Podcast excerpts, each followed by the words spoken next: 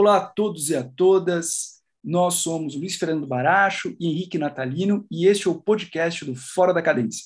O Fora é um projeto de dois amigos professores que gostam da interdisciplinariedade entre política internacional, gestão pública, arte, cultura, em conversas e textos. Se você quiser saber mais sobre nós, nos siga no Instagram, em fora.cadência, onde você poderá ver os nossos blogs, entrevistas e poderá ler os nossos textos. Hoje estamos o engenheiro florestal José Carlos Carvalho, que foi presidente do IBAMA, ministro do Meio Ambiente, entre tantos outros cargos que ocupou, e que muito nos honra com sua presença para conversarmos sobre o meio ambiente, tanto no plano uh, internacional quanto no plano interno. Já tivemos uma primeira parte deste podcast, agora vamos para uma segunda parte. Nessa segunda parte, a minha pergunta para o senhor Carvalho é a seguinte: além da desconstrução dos órgãos colegiados, quais foram os maiores reveses da política ambiental brasileira com o Ministério do Meio Ambiente sob a condução do senhor Ricardo Salles? Essa é uma questão complexa, difícil, porque difícil no sentido é, de ser inesperada, porque o, o ministro Salles, na verdade, atuou como antiministro, é, ele não atuou como ministro, ele, ele não atuou como o ministro que é, representasse os interesses da pasta da, da, qual ele era o titular.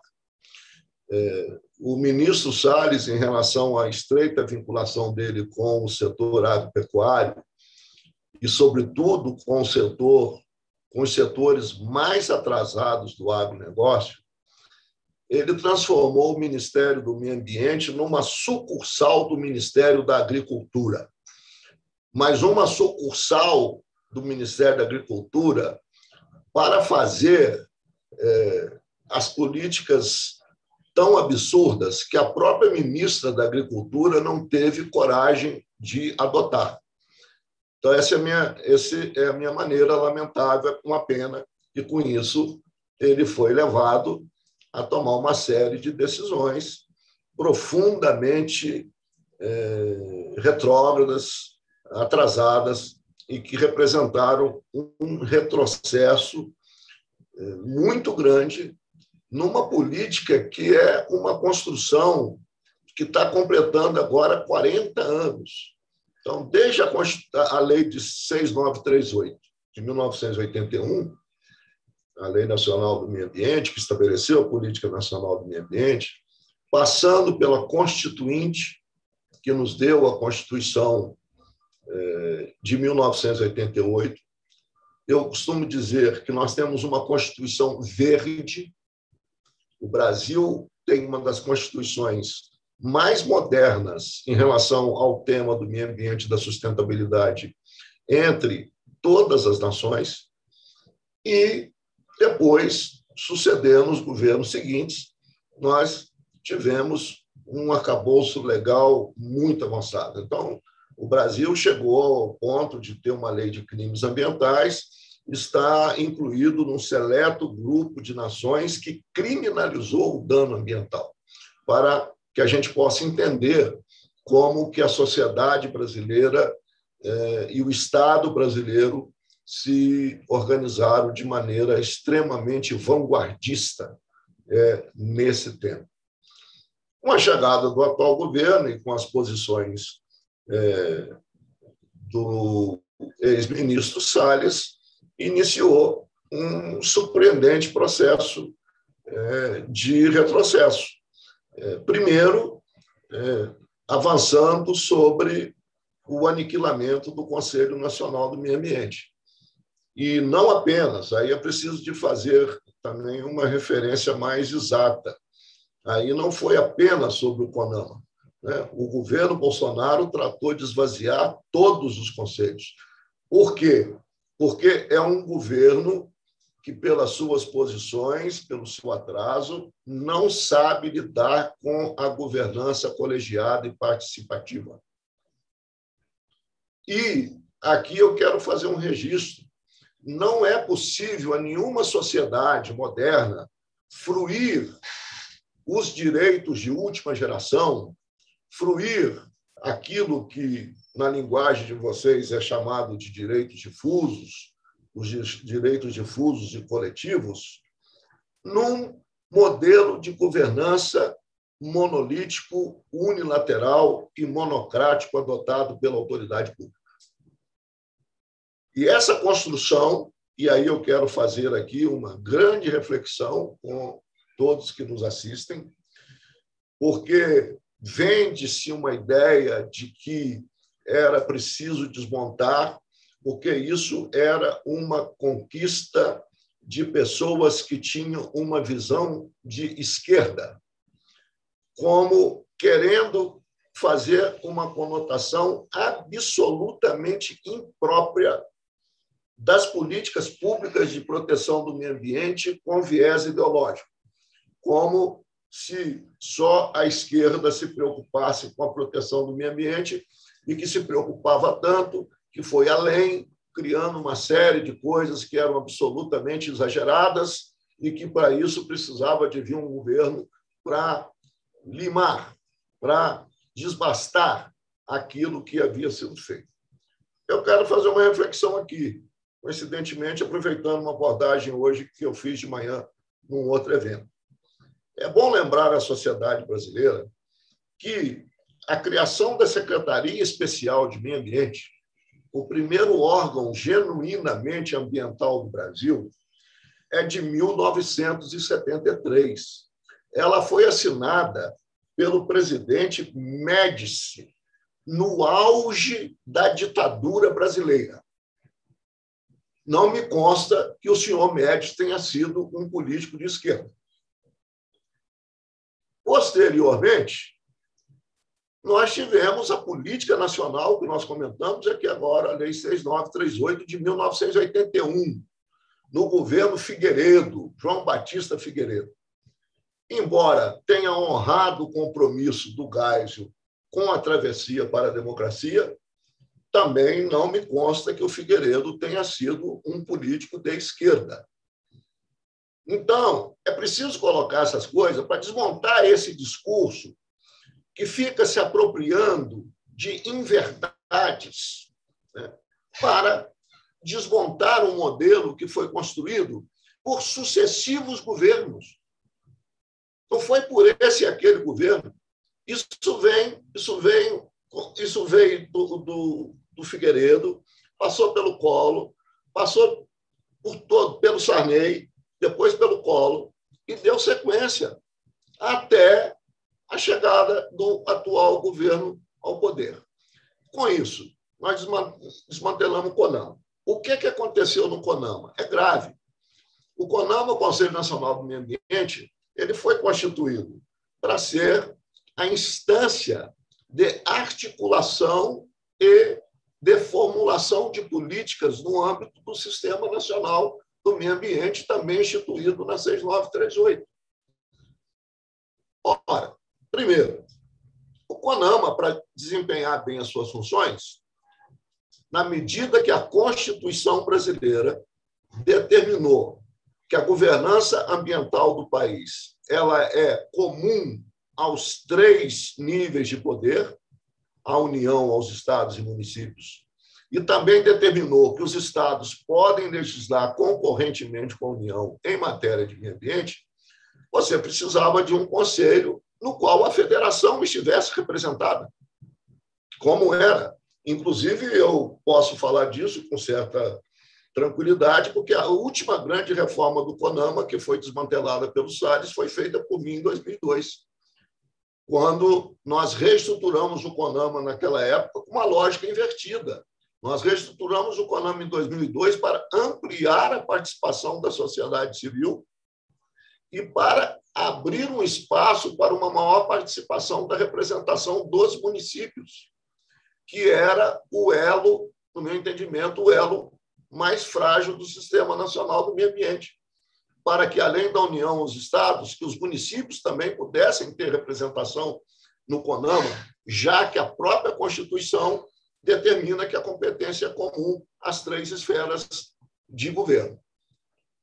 Conclusão: reduziu a participação das unidades federadas de 27 para 5, reduziu a participação da sociedade civil, reduziu a participação do setor produtivo e foi além.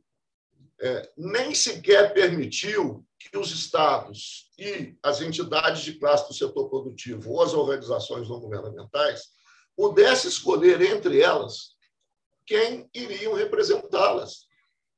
O modelo de representação, de escolha das entidades estabelecidas pelo ex-ministro é na base da cumbuca, para usar um termo bem mineiro.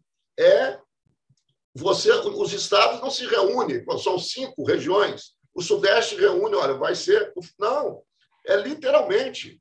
Né? Você chama, inclusive, chega lá o pessoal da loteria, que vai. É, é, é, é, hilário, mas é verdade.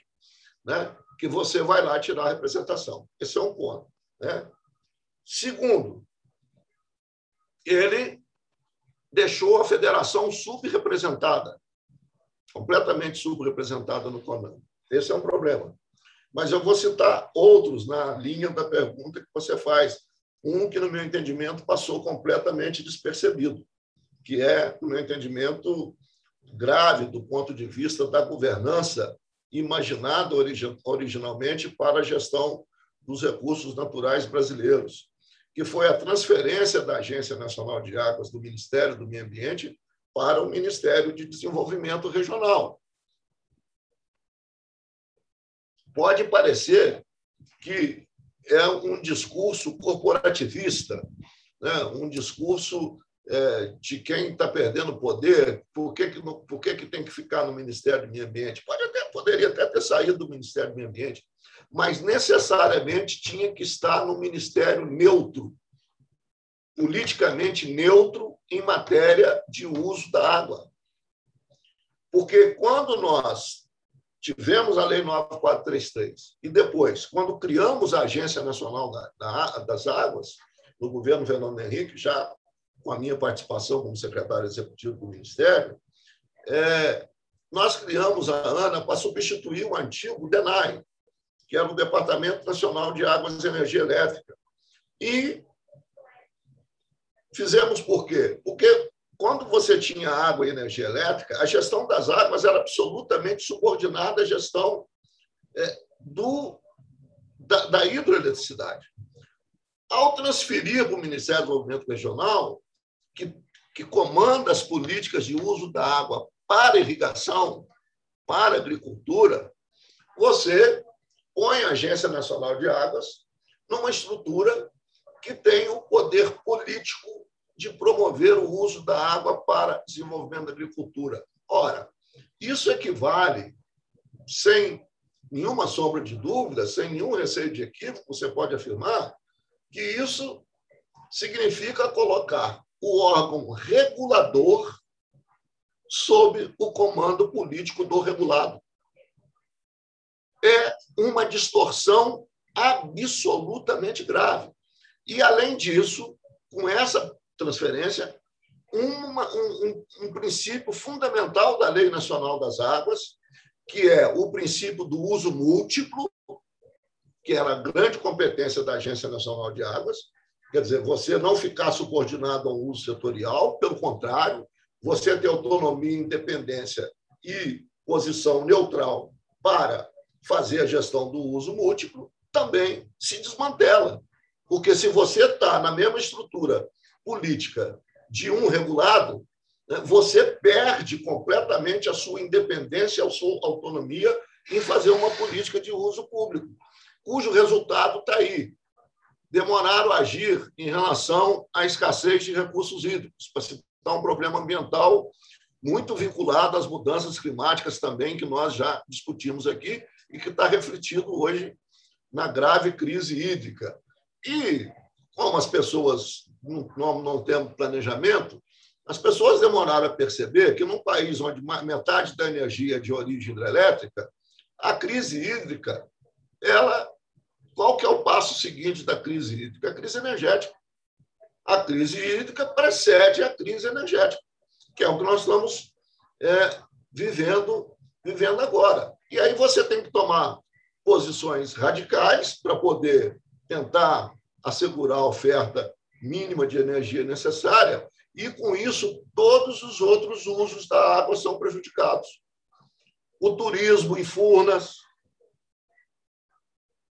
a navegação do Tietê para transporte da soja de Mato Grosso, que está lá agora paralisada, deve ficar cinco meses paralisada, com um custo econômico extraordinário. Tudo isso porque o uso múltiplo foi a gestão do uso múltiplo foi abandonada.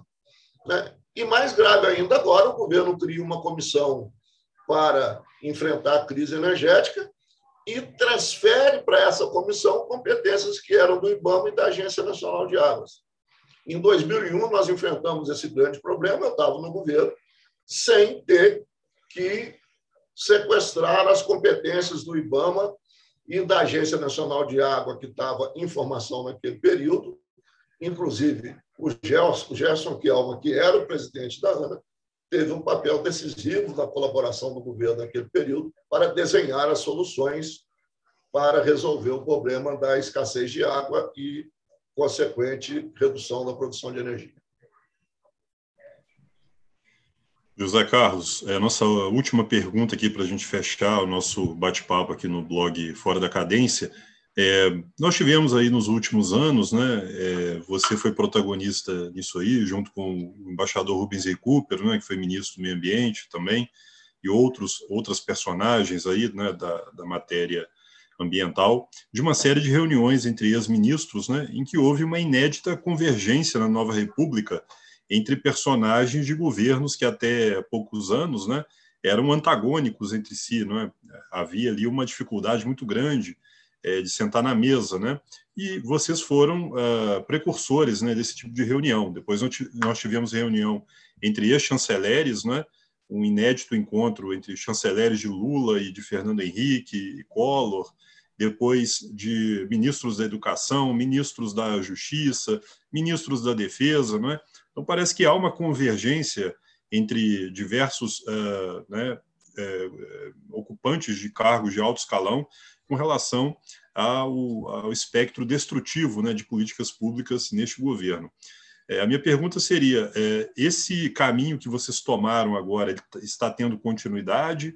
É, quais são as perspectivas em relação a 2022? Há uma, uma possibilidade disso se transformar em algum compromisso mais sólido? Como que você vê isso?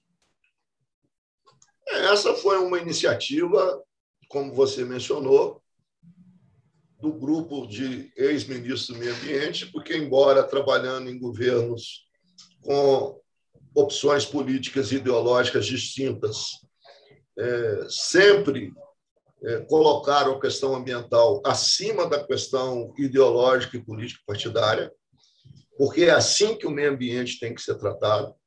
Quando nós tratamos de direitos difusos e coletivos, nós não podemos nos dar a a essa, é, essas escolhas de querer é, fazer um debate ideológico e político de uma questão que não paira acima das ideologias e acima dos partidos. Né? O cara da esquerda não vive sem beber água e o cara da direita não vive sem beber água. O cara da esquerda não vive sem respirar o oxigênio limpo da natureza e o cara da direita idem e assim sucessivamente. Então, nós estamos falando de uma questão que é uma questão suprapartidária.